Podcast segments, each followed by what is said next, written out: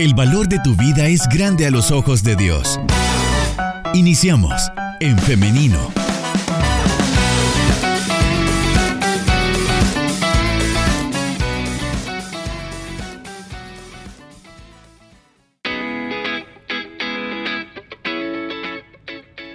Estamos en vivo a través de En Femenino SB. Saludos para quienes se están conectando a través de esta plataforma. Le invito a que participe de nuestra conversación dejando sus comentarios. De igual manera, a través de nuestro WhatsApp 78569496, usted puede estar participando y nosotros con todo gusto vamos a estarle leyendo. Son las 10 de la mañana con un minuto. Estamos ya listos para dar inicio con esta entrevista. Hoy vamos a estar hablando acerca de cómo resistir a las tentaciones. Y para ello ya está con nosotros más que listo para iniciar el pastor Melky Cornejo, a quien le damos la bienvenida y también le damos ahora el paso. Adelante, pastor, ¿cómo está? Gracias a Dios. Bien, hermana Liz, un gusto poder compartir con usted y también con toda la audiencia. Seguimos en modo fiesta, ¿verdad? Seguimos, en modo fiesta por los 36 años de Radio Restauración. Muy contentos de poder seguir con el trabajo de concientizar, con el trabajo de informar y de tocar temas como el del día de hoy. Claro, y para nosotros es también un gusto que nos esté acompañando ahora en esta modalidad ya presencial, acá en cabina. Amén, excelente, para mí también es un gusto. Bueno, y Pastor, antes que demos inicio con la entrevista, quisiera comentar también que por ahí lo estuvimos viendo la semana pasada en las transmisiones que hacíamos desde el auditorium de eh, Misión Cristiana Elim San Salvador, en el último día, si no me equivoco, de la conferencia de crecimiento celular, ¿no? Sí, ahí estuvimos efectivamente en el cierre. En el cierre estuvimos compartiendo ahí en la mesa de transmisión y muy contentos de poder eh, comunicar a los demás hermanos, los que venían en camino, porque era hora de que los hermanos venían en camino y comunicarles pues la emoción de, vivir la conferencia recién pasada. Claro, y una em, conferencia en la que aprendimos mucho también, ¿no, Pastor? Así es, aprendimos muchísimo y creo que cada enseñanza, bueno, sí, eh, los que tuvieron la oportunidad de estar todos los días, pudieron notar que íbamos avanzando de manera lógica, de manera muy muy, con un fundamento bíblico bastante, bastante eh, bueno con el tema del discípulo, ¿verdad? Así que creo que si tratáramos de resumir eh, todo lo que vimos, eh, se trata de que seamos discípulos que hacen otros discípulos. Pero ahí está el reto, el desafío, ser nosotros primero discípulos para ser discípulos. Claro, y me quedo con eso, es un reto, pastor, y nuestra audiencia también, las personas, los hermanos que tuvieron la oportunidad de asistir también. Yo creo que em, nos quedamos con eso, nos quedamos retados, este desafío de ser discípulos y hacer discípulos, que es un trabajo constante, pero gracias a Dios también que tuvimos esta oportunidad de aprender. Así es. Y bien, hoy entonces vamos a iniciar con este tema esta mañana de cómo resistir a la tentación, pastor. Un tema em, muy urgente, me parece, y sobre todo en estos tiempos que vivimos. Yo quizá, porque yo misma estoy joven, también me ubico mucho con los jóvenes, ¿no? Entonces, que creo que en la actualidad somos los que también estamos, eh, estamos siendo mucho más atacados con este tema en específico. Así es, y de hecho la misma pregunta eh, nos llama a nosotros ya la atención. Eh, el tema es cómo mantenerse firme o cómo enfrentar las tentaciones. El tema no es cómo no tener tentaciones. El tema no es cómo me libro de las tentaciones. No se puede. Definitivamente es imposible. ¿Por qué? Porque son parte de la vida de todo creyente. Las tentaciones estarán ahí y aparecerán en cualquier momento. El punto clave es saber qué vamos a hacer. Y efectivamente, ¿verdad? Las tentaciones se pueden vivir eh, en todas las etapas de nuestro, de nuestro desarrollo como personas, desde la niñez incluso. Pero la juventud efectivamente quizás es una de las áreas donde esto se vive, como decirlo, a flor de piel, ¿verdad? Las tentaciones. Y a veces también eh, debemos entender esto en lo amplio de, la palabra, ¿verdad? Porque a veces relacionamos las tentaciones solo en el ámbito eh, sexual y no, no es así. Hay muchas más. Claro que ese es un punto importante, pero hay otras tentaciones. Al final debemos entender que son parte de y que hay que saber, como bien lo plantea el mismo tema del día de hoy, hay que saber cómo mantenernos firmes o cómo enfrentarnos ante la tentación. Algo muy importante que usted mencionó ahora mismo y es un punto en el que quisiera que nos detuviéramos y es que generalmente y sobre todo con los jóvenes cuando hablamos de tentaciones solamente en muchas ocasiones desde el púlpito, desde los líderes juveniles, siempre se toma desde esta perspectiva de lo sexual. ¿Por qué se da esto, pastor? Eso tiene, eh, tiene una explicación. Por ejemplo, se puede observar en el ámbito juvenil más eh, o sobre todo cuando también aquel que está dirigiéndose a los jóvenes es joven. Entonces, como está experimentando el mismo contexto de tentación, el mismo desarrollo de su pensamiento, el mismo crecimiento, entonces es probable que cuando él hable o se dirija a los jóvenes y haga referencia al tema de las tentaciones, eh, lo limite a este aspecto, ¿verdad? Pero es por eso, porque muchas veces son jóvenes los que, hablan con otros jóvenes y eso está muy bien, eso es excelente. Pero esa es una de las razones, creería, por las que a veces el tema eh, se limita solamente a lo sexual. Otra razón por la que podríamos estar haciendo un sobreénfasis en ese aspecto es eh, desconocer un poco el tema, ¿verdad? Porque las tentaciones es un tema mucho más amplio. Nosotros somos tentados cuando se nos presenta la oportunidad de hacer algo que no es correcto, algo que no está bien.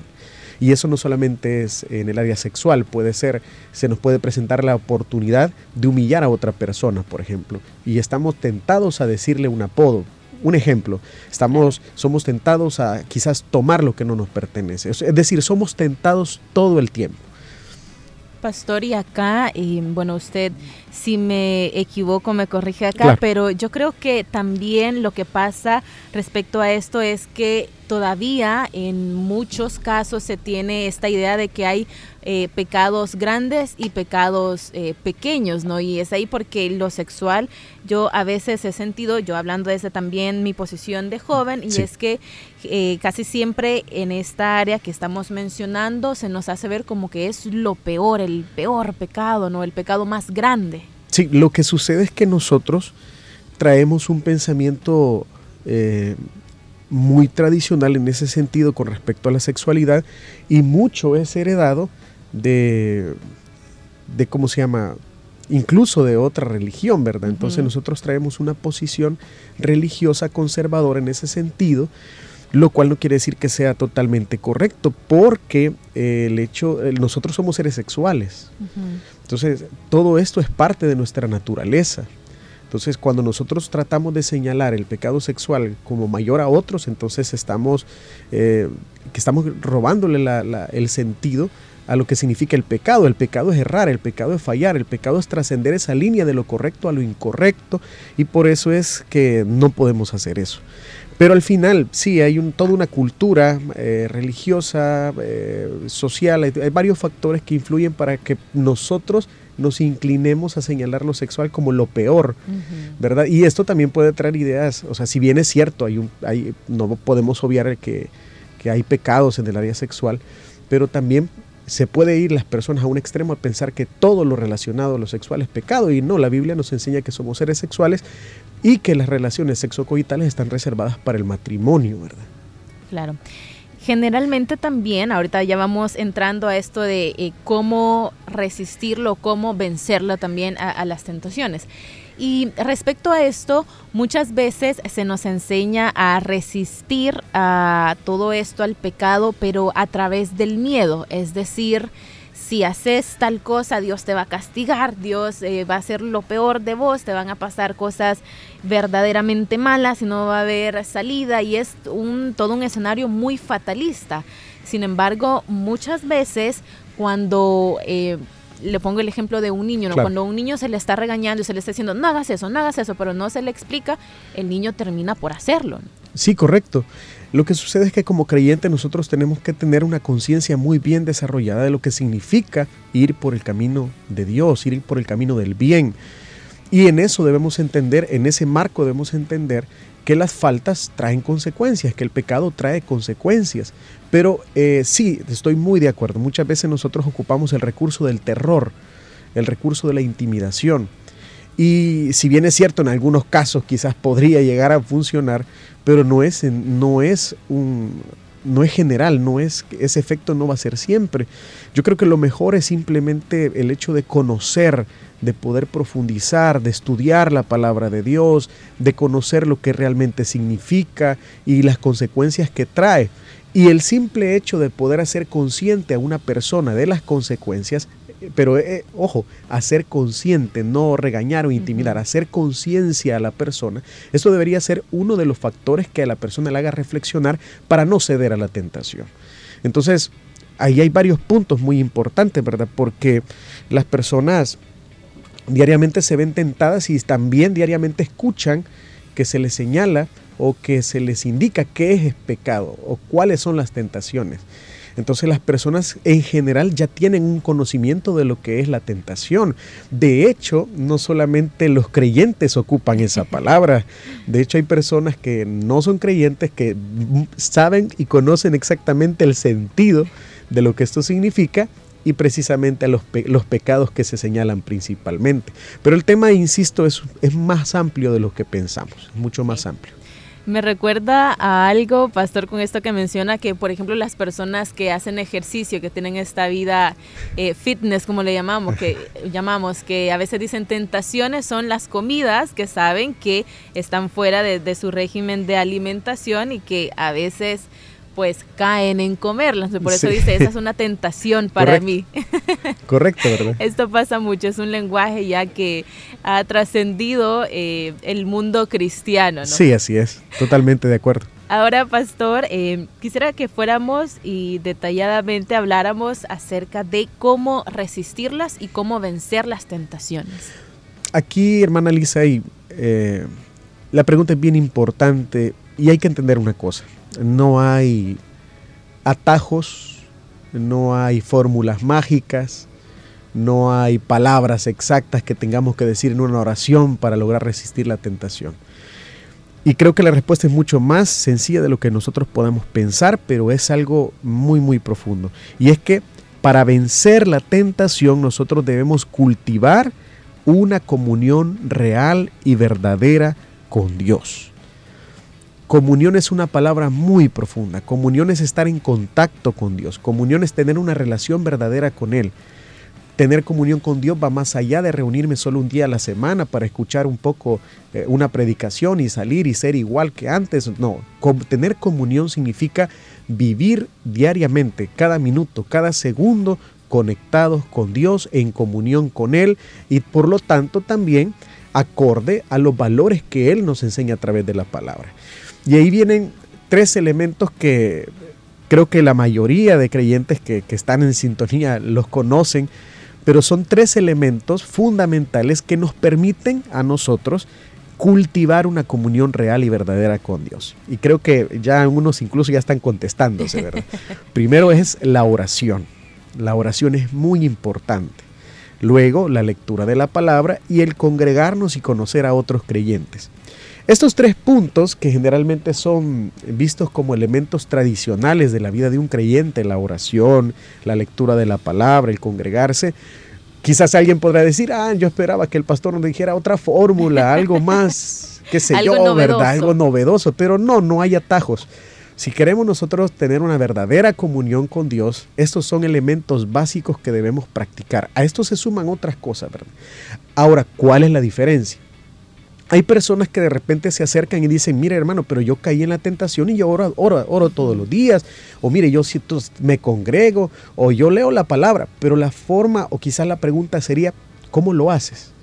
Porque cuando vemos la oración, cuando vemos la lectura de la palabra y cuando vemos el congregarse como un aspecto nada más religioso o como una cuota que hay que cumplir solo porque hay que cumplir, probablemente no esté funcionando o no esté ayudándonos a tener una relación con Dios. Me explico.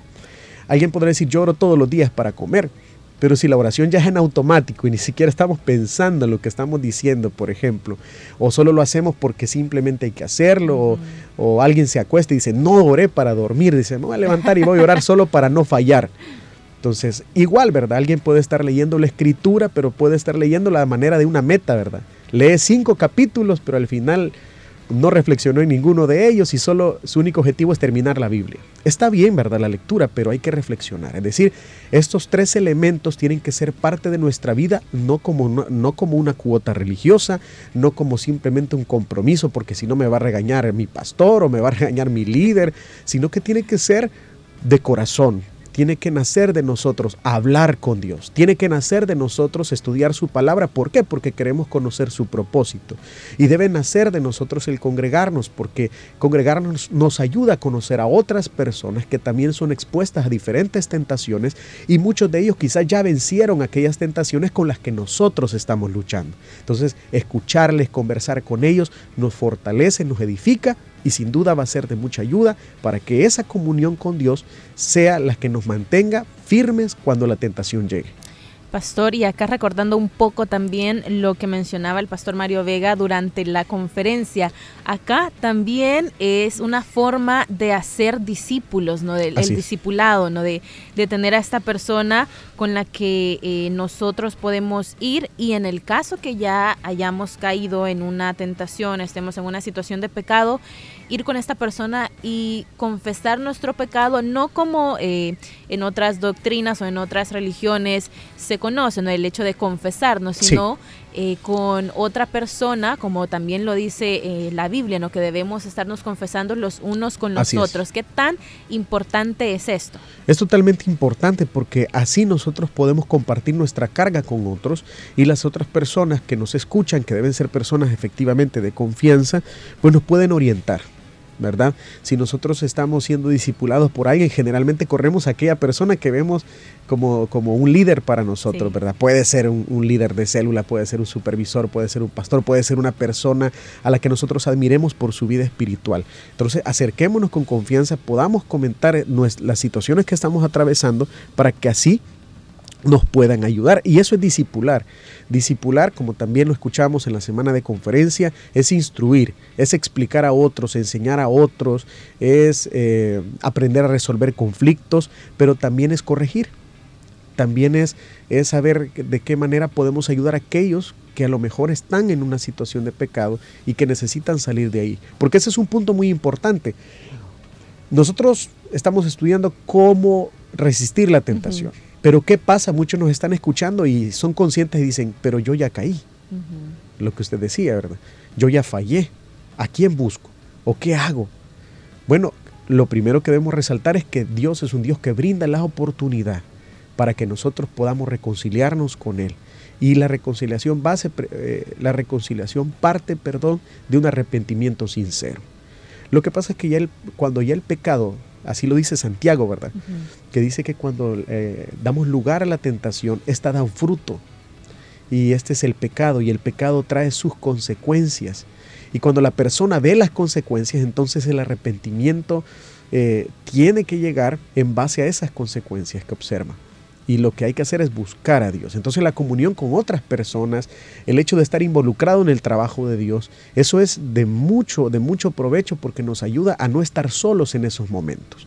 Muchas personas han salido de situaciones de, de verdad muy críticas a causa de su pecado, pero han logrado superarlo, han logrado seguir adelante e incluso hoy en el mismo ambiente de hacer discípulos, ellos enseñan a otros de su propia experiencia. Así que eso es de verdad muy, muy importante. Quiero traer también a la mesa, a la conversación, algo que recordaba ahora mismo en una predicación del pastor Mario Vega también, que es acerca de la identidad sexual.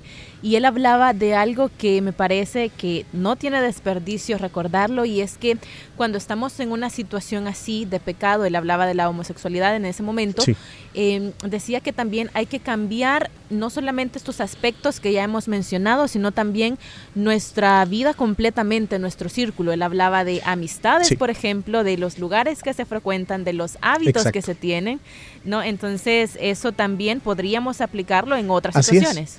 Lo, que mencionábamos anteriormente son las bases, el hecho de mantener una comunión con Dios que depende de estos elementos eh, básicos, la oración, la lectura, el congregarnos. Pero estos elementos que nos permiten a nosotros tener o ser edificados nos van a ayudar en momentos claves.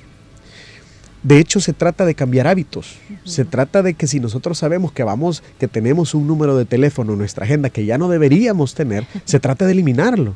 Se trata de tomar decisiones trascendentales, decisiones que son radicales, pero todo lo hacemos porque somos conscientes que el pecado, si nosotros caemos en una, en una tentación, el pecado trae mucho más dolor, mucho más sufrimiento.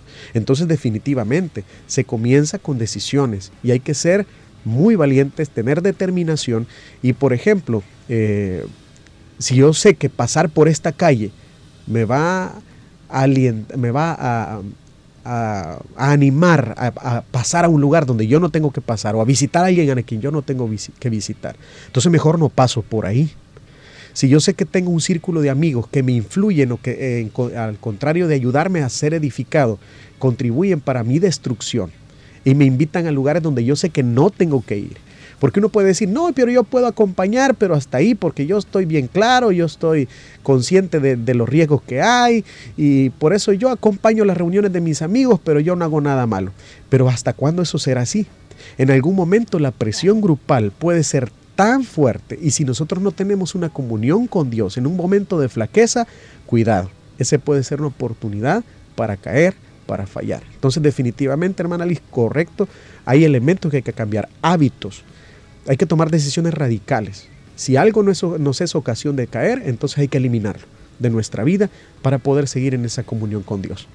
A veces se piensa que con una situación que sabemos que nos va a llevar a una situación de pecado, somos muy permisivos, pastor. Y es decir, eh, yo, yo puedo controlarlo, yo puedo... Eh, eh, controlarme, estamos jugando con fuego, ¿no? Esto de decir, yo sé hasta dónde llegar, yo me conozco, yo conozco mis límites, sin embargo, esta es una situación eh, muy difícil, ¿no? Así es.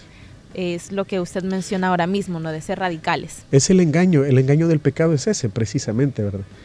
Porque si es una tentación es una tentación porque nos tienta a algún sentimiento o algún estado de placer. Hay que tener claro eso. Entonces, obviamente, cuando la persona comienza a ceder, porque ese es un proceso, o sea, nadie cae en pecado, cae en una tentación de la noche a la mañana, sino que es un proceso.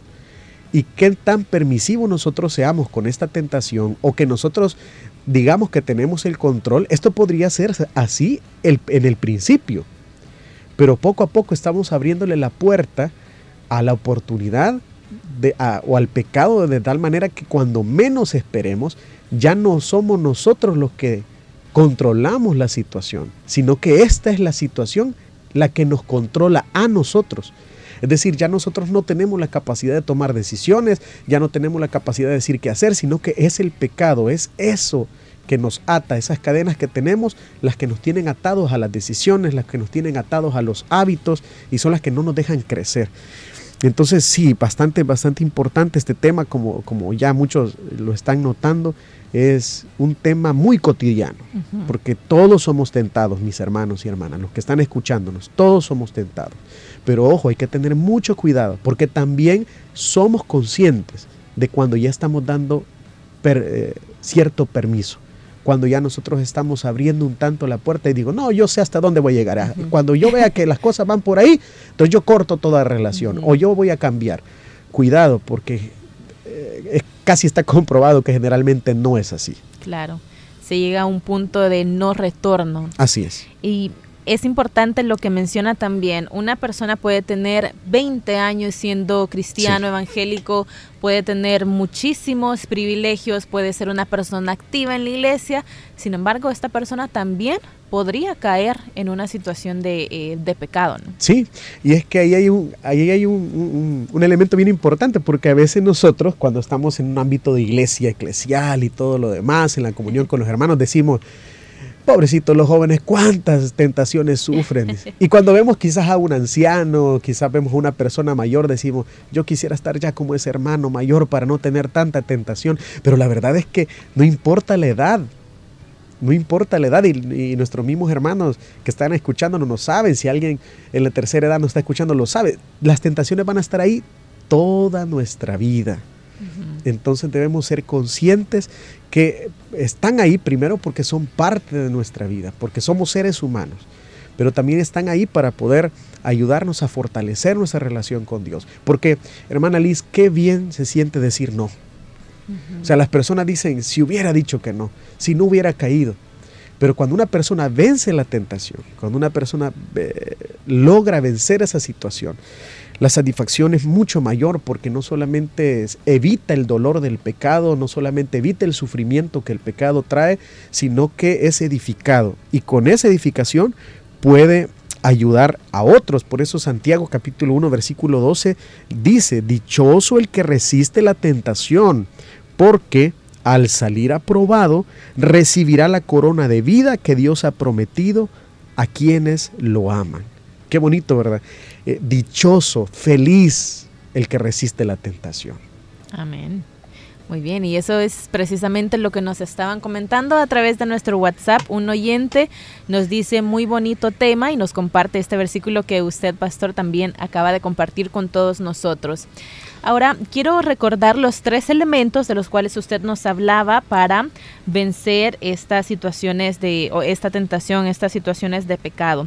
La oración, la lectura de la palabra y congregarnos. Sí. Son los tres elementos. Digamos que son los elementos base, pero esa comunión que logramos cuando tenemos estos elementos nos van a permitir, por ejemplo, también tomar otras decisiones como saber, saber limitar las amistades, como el hecho de cambiar hábitos y todo eso. Entonces, la base es la comunión real y verdadera, no aparente, no eh, por compromiso, sino la comunión verdadera con Dios nos va a ayudar a estar firmes. Una comunión genuina. Sí, así es. Ahora, pastor, ya vamos finalizando con esta entrevista. Este tema nos da para muchísimo más. Sin embargo, eh, ya vamos finalizando, pero antes de despedirnos, quisiera que dejara también un mensaje de esperanza para aquellas personas que actualmente se encuentran eh, en una situación de pecado porque han cedido a alguna tentación, un mensaje de esperanza, de esperanza para ellos. Bueno, mis hermanos, hermanas, usted que quizás en este momento eh, conscientemente sabe que usted ha caído en una situación de pecado y está viendo con sus propios ojos el dolor que causa porque el pecado no solamente afecta a la persona que lo comete, sino que a todos aquellos que están a su alrededor, llámese familia, llámese amigos, en todos los sentidos el pecado trae dolor y sufrimiento. Pero tenemos la esperanza en Cristo Jesús, que mientras tengamos vida y podamos buscarle, lo vamos a encontrar. Así que si usted en este momento está atravesando una situación de pecado y usted siente que no va a poder salir, que se encuentra atado de esa situación, yo le animo a que busquemos de corazón a Dios, que nos arrepintamos de esta situación, que nos volvamos de ella, que nos apartemos de eso, para que así logremos encontrar no solo el perdón de Dios, sino que el rumbo de nuestra vida y el propósito. Así que, hermano, hermana, ánimo. Dios sí puede ayudarnos. A veces cuando ya estamos bastante, eh, ¿cómo decirlo? Sumidos, ¿verdad? la palabra creo que es correcta, sí, ¿verdad? Bastante sumidos en esa situación. Pensamos que no podemos salir, porque el pecado eso nos hace saber que ya nos controla. Pero yo quiero decirle que en Cristo todas las cadenas pueden ser rotas, de pecado y Él puede ayudarnos a seguir adelante. Así que ánimo y adelante. Amén, de acuerdo con ello. Nosotros también eh, enviamos un abrazo a ustedes, a toda aquella persona también que esté sufriendo en este momento por alguna situación en específico y también eh, suscribo a lo que dice el pastor Melqui Cornejo. Hay esperanza en Cristo mientras usted le busque de manera genuina. Antes de finalizar, pastor, quiero también saludar a las personas que están pendientes de nuestro programa a través de nuestro WhatsApp. Saludos para Pasita Valle, también para Evercruz, para Ceci Hernández, para Silvia Chinchilla y también saludos para Ger Alba. Nos dicen también por acá, saludos al pastor Melqui Cornejo. Amén. Saludos a todos nuestros hermanos. Muy bien, pastor, hemos llegado al final. Queremos agradecerle por habernos acompañado en esta oportunidad, por atender a nuestra, em, a nuestra invitación y estar acá pues dando eh, luz a través de eh, la palabra de Dios también con este tema. Para mí ha sido un privilegio, hermana, y pues el hecho de ser tomados en cuenta para compartir un poco acerca de estos temas, eh, repito, es un privilegio y agradezco la oportunidad, eh, saludando también a todos nuestros hermanos que estuvieron pendientes. Muy bien, le deseamos que tenga un feliz día, pastor. Gracias, igual, hermana. Muchas gracias. Y hoy también quiero agradecer a nuestra audiencia por estar participando con nosotros, por estar en nuestra sintonía. Y también quiero hacerle una invitación, y esta es para el día de mañana, para que nos encontremos nuevamente en este espacio a las 9.30 en punto, siempre a través del 100.5 FM y a través de nuestro Facebook Live. Usted nos puede encontrar en Facebook como en Femenino SB. Nos escuchamos entonces y nos vemos hasta mañana 9.30 en punto. Que tengan un feliz día. Bendiciones.